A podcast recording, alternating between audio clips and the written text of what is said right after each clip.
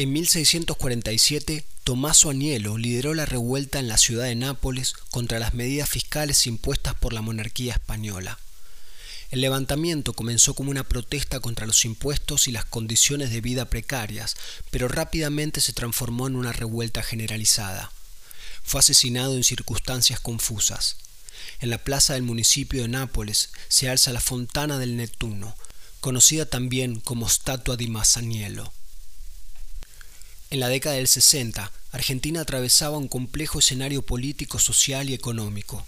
Durante ese tiempo, el país enfrentó tensiones políticas internas y desafíos económicos significativos.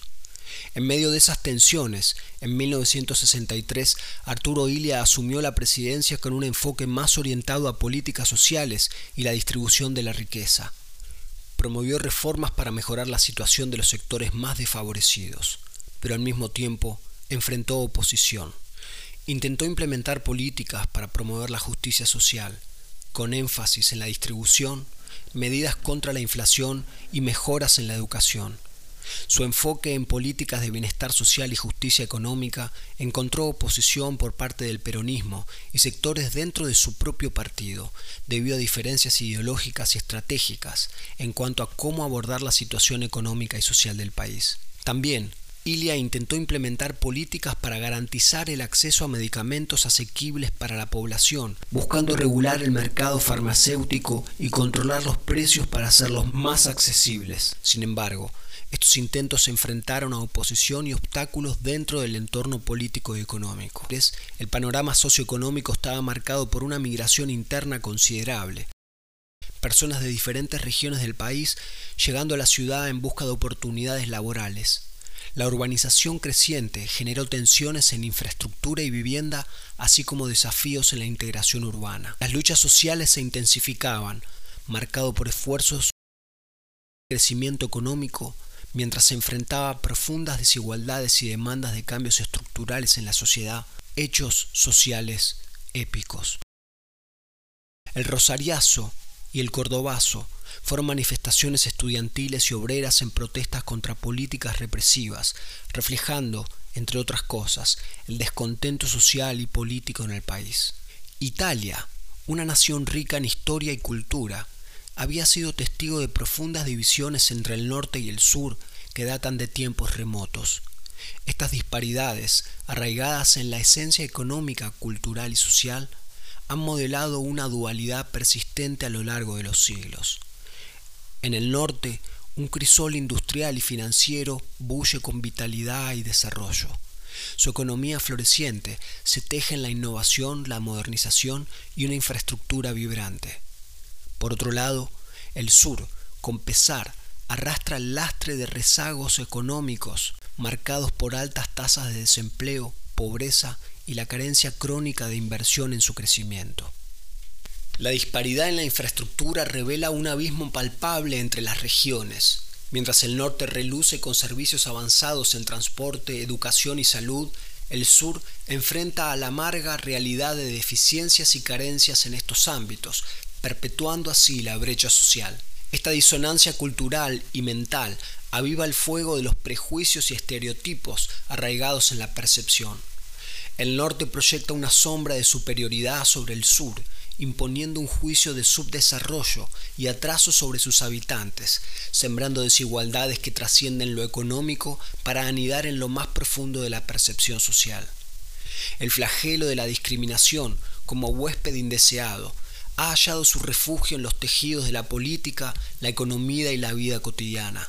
Los estigmas asociados al sur pintan un retrato injusto de su gente, insinuando deficiencias en su capacidad laboral, educativa y su ética laboral.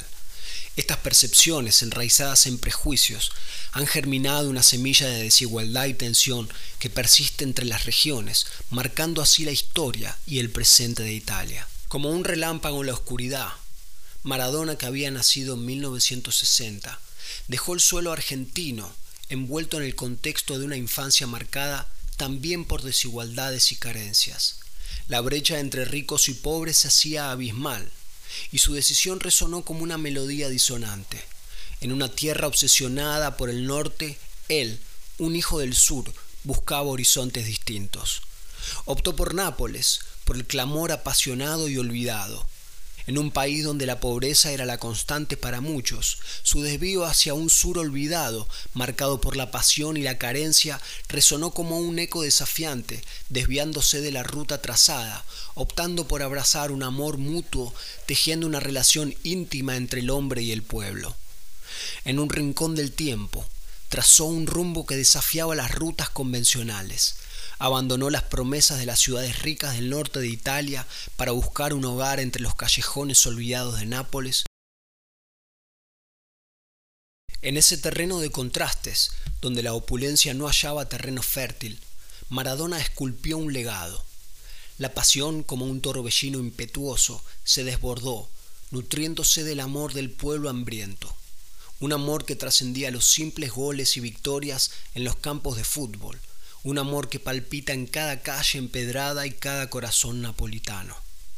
El símbolo del amor por el pueblo emergió como un guerrero, desafiando a la indiferencia, encendiendo el fuego del entusiasmo en una comunidad que había sido relegada al olvido. Con cada toque de su genio futbolístico, Maradona desafió las murallas de la aristocracia, erigiendo un puente entre la gloria del juego y los anhelos de un pueblo postergado. La figura de Maradona se convirtió en una antorcha ardiente, iluminando la oscuridad del desdén y la marginación, llevando triunfos y campeonatos no solo al club de fútbol, sino también al corazón de una ciudad necesitada de esperanza y pasión. Los equipos del norte mostraban en cánticos su desdén. Las banderas rezaban cosas imposibles de entender. Tal era el contexto social donde arribó Maradona, él conocía esos insultos más por la realidad cruda de conocer ese nivel de pobreza, indiferencia y desigualdad que por la intención ofensiva de los fanáticos. Ese era un Maradona que parecía más un héroe épico que un jugador de fútbol. En una era donde no existía el cuidado que existe en la actualidad contra la discriminación ni la posibilidad de filmar cada situación y denunciarla. Ese era el silencio del volcán de la fuerza de Maradona. Argentina e en el Mundial del 90, en ese crisol de emociones y rivalidades, la intensidad del fervor alcanzó su punto culminante. Rumores y acusaciones se entrelazan en una narrativa ardiente, acusando a los napolitanos de mostrar su apoyo a la selección argentina en vez de a la propia Italia. En ese escenario, un periodista italiano se dirige a Maradona. Su pregunta, envuelta en la densidad de la historia, evoca la figura de Masaniello, el líder revolucionario de Nápoles. Con una tonalidad de tragedia ineludible, le relata sobre un hombre que lideró una revuelta, inspiró a las masas y desafió el status quo solo para encontrar un destino trágico en su lucha contra la opresión.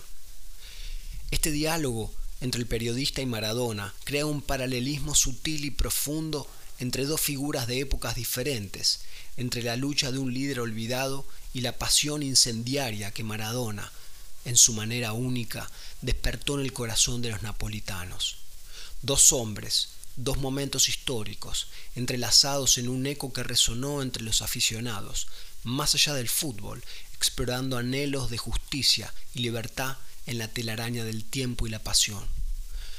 En una ciudad donde los gobernantes eran títeres del terror impuesto por la mafia, los auténticos poderosos que movían los hilos de la ciudad, me surgió esta incógnita. ¿Qué le pasaba a Maradona esa Navidad?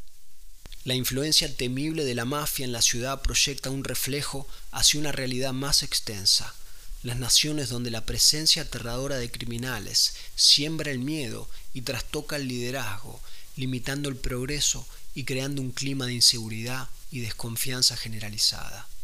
El contexto real y crudo obliga a la reflexión más amplia sobre las naciones donde los líderes se ven dominados por el miedo impuesto por los criminales.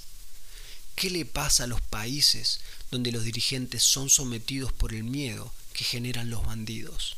Maradona, un asteroide fugaz, llegó a Nápoles desviándose de rutas predecibles.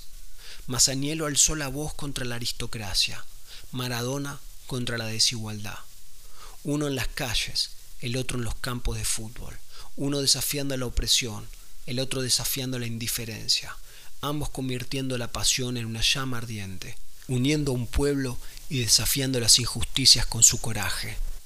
Así recuerdo yo a Diego Armando Maradona, quien no era indiferente a las injusticias y las desigualdades, alguien que siempre luchó, luchó y luchó.